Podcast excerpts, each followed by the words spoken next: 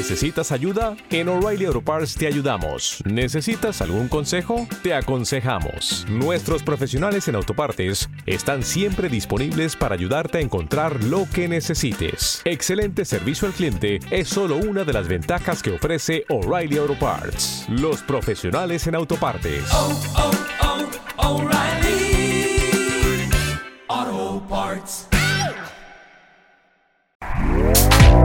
Este podcast forma parte de Evox Originals.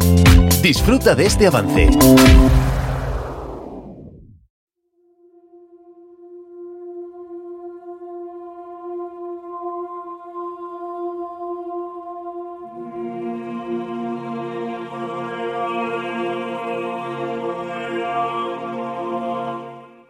En 1945 fueron lanzadas dos bombas atómicas sobre las ciudades de Hiroshima y Nagasaki. Este hecho cambió por completo las reglas de la guerra, ya que este tipo de armamento no solo destruía las ciudades o diezmaba a una población en el acto, sino que dejaba paso a un asesino invisible e infalible, la radiación. Desde entonces se han llevado a cabo auténticas barbaries. Han probado este tipo de armas sobre la población civil y militar sin que ellos mismos fueran conscientes de que eran verdaderas cobayas. Juan Gómez, que va a ser nuestro primer invitado, nos va a hablar de algunos de estos casos donde la especie del ser humano ha sobrepasado los límites de la exploración con creces y los ha compilado todos en su última obra bajo el sello de la editorial Cidonia titulado Veteranos Atómicos.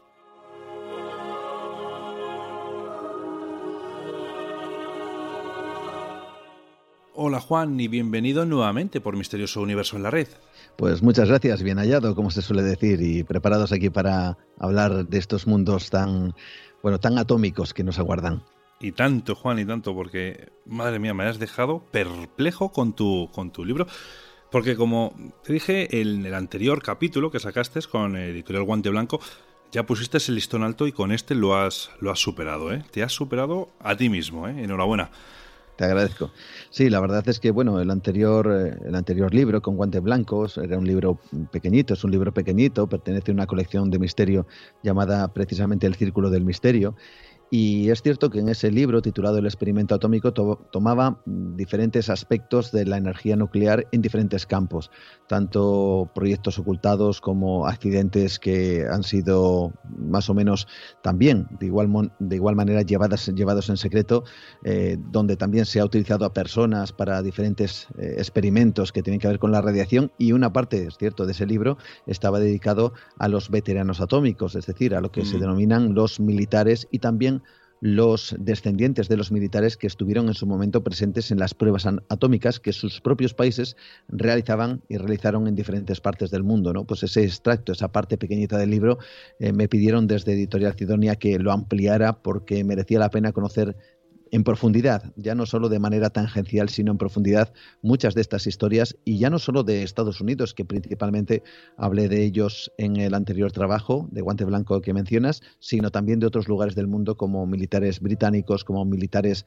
o descendientes también de militares en, el, en, en, Francia y también algo y una parte que me parece realmente importante e interesante, que es no solo hablar de los militares que estuvieron presentes, no solo hablar de los descendientes, de los hijos o los nietos de esos militares que han pagado las consecuencias de esa radiación a la cual fueron expuestos, sino también de los ciudadanos que vivían en esas zonas, de, por ejemplo, los, los ciudadanos de la zona de Regan, los, los eh, pobres eh, que ahora mismo incluso es muy probable que padezcan grandes traumas al respecto debido a las, a la, hablo de la zona de Argelia, mm. eh, que, que tienen seguramente que padecer debido a las detonaciones que Francia hizo en su momento desde los años 60 en ese lugar y que ahora mismo pues viven allí muchas de ellas seguramente que desconociendo absolutamente por qué están enfermos, ¿no? Por lo tanto, tenemos diferentes vías por las cuales había que trabajar y eso es lo que hemos hecho en estos veteranos atómicos.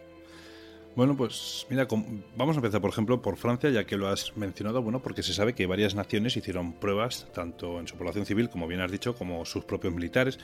Siempre se habla de Estados Unidos y de la Unión Soviética, que no en su momento de Rusia, pero en este caso, bueno, en tu libro mencionas que Francia eh, también estuvo haciendo ese tipo de pruebas, pero sí que hay que reconocer una cosa. Francia en este caso sí que ha reconocido su culpabilidad, ¿verdad?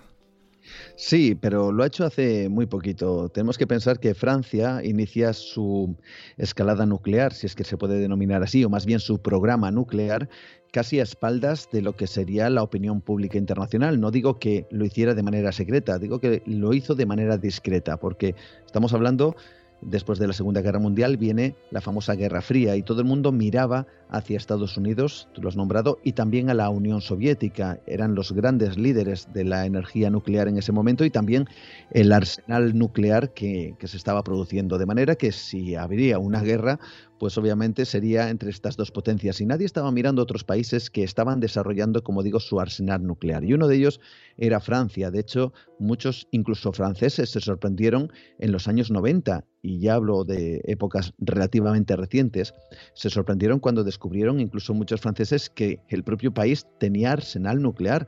Esto se produjo a raíz de unas informaciones, unas filtraciones y unas imágenes en donde se veían las detonaciones que Francia estaba realizando en el Pacífico Sur. Eh, de hecho, muchísima gente en el mundo no sabía que Francia tenía bombas atómicas. No, dijo, no digo, insisto, que lo hiciera de manera eh, secreta, sino más bien discreta, espaldas un poquito, como digo, de la opinión pública. ¿no? Eh, es curioso porque Francia ya llevaba realizando detonaciones nucleares desde la época de los años 60.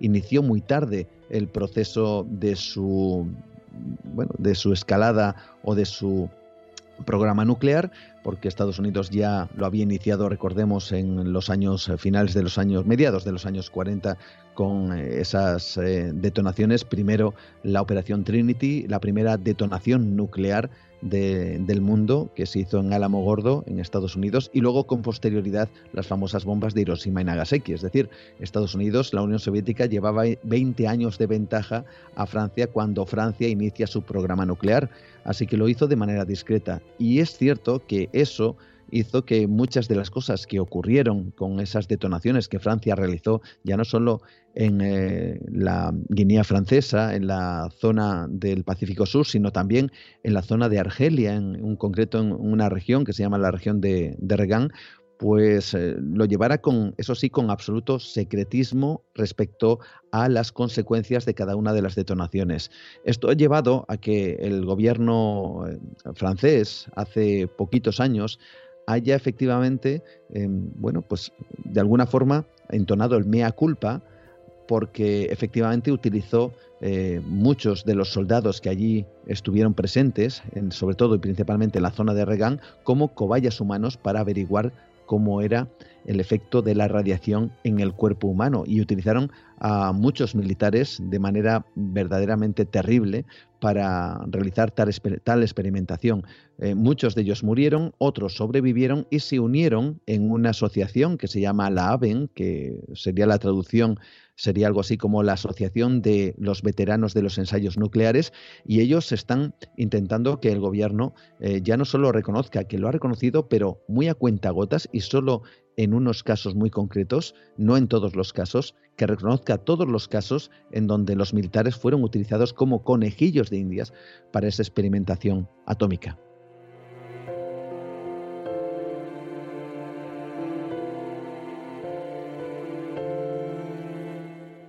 Juan, ¿todos los países tienen permisos para tener en propiedad eh, todo tipo de arsenal nuclear?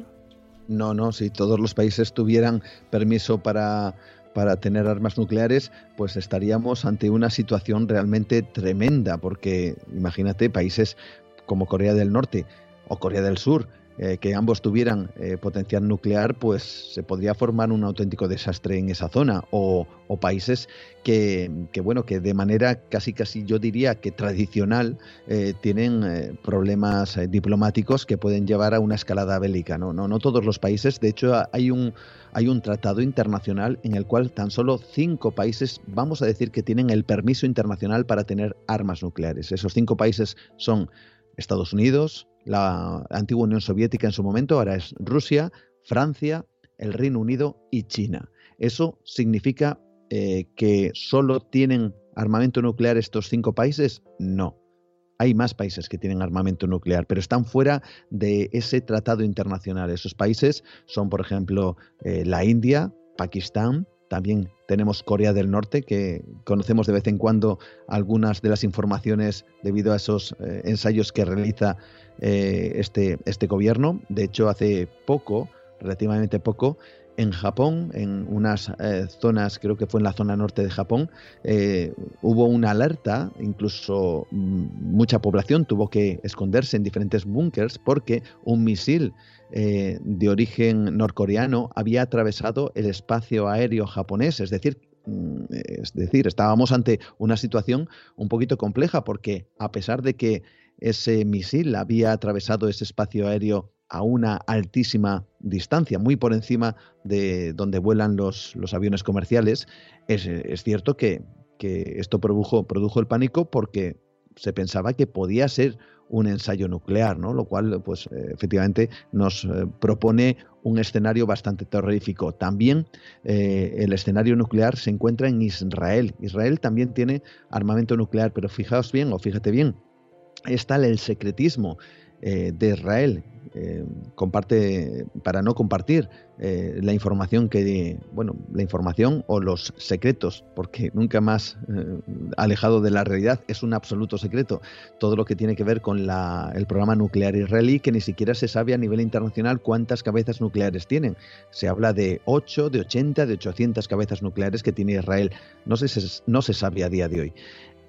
¿Por qué hay cinco países que sí tienen ese permiso internacional y por qué todos estos no lo tienen? Bueno, porque los cinco países que tienen esta, esta definición como los únicos que de manera oficial pueden tener su arsenal nuclear es porque también han firmado una serie de tratados muy específicos, muy concretos, para que ese uso del arsenal nuclear solo se haga bajo unas circunstancias muy, muy concretas, muy determinadas y que no se pueden salir de esos márgenes. El problema está en estos otros países que no han firmado ese tratado, por lo tanto se puede producir pues algún tipo de, altercado, ojalá que no sea así, en, en cuestiones nucleares. De hecho, ahora mismo entre Pakistán y la India hay, bueno, pues. ¿Te está gustando lo que escuchas? Este podcast forma parte de Evox Originals y puedes escucharlo completo y gratis desde la aplicación de Evox. Instálala desde tu store y suscríbete a él para no perderte ningún episodio.